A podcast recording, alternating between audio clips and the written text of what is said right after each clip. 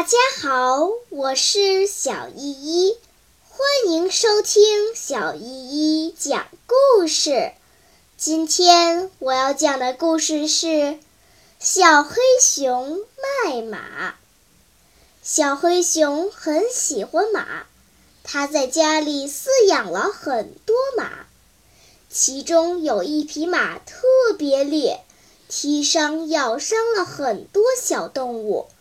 于是，小黑熊想把这匹马卖掉。正好森林里来了一个商人，小黑熊就把这匹马卖给了他。这件事儿被小黑熊的爸爸知道了，黑熊爸爸便问小黑熊说：“你告诉那个商人，这匹马是烈马了吗？”小黑熊回答说。要是跟那个商人说这匹马又踢又咬人，人家还会买吗？黑熊爸爸生气地说：“你太不像话了，竟然敢骗人家！”小黑熊狡辩说：“我又没强迫他买，是他自己看中马的。哼，他愿意买，我就卖了，这怎么算是骗他？”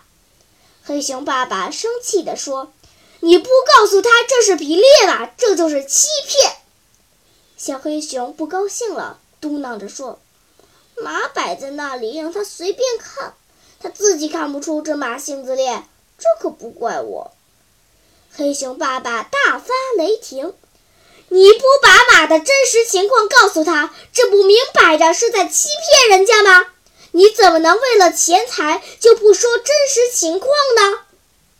小黑熊听了很惭愧，他羞愧地说：“您别生气了，我知道是我错了，我现在就去把买马的商人找回来。”小黑熊找到那个买马的商人，向他说明了原因，把钱退给了他，然后把马牵了回来。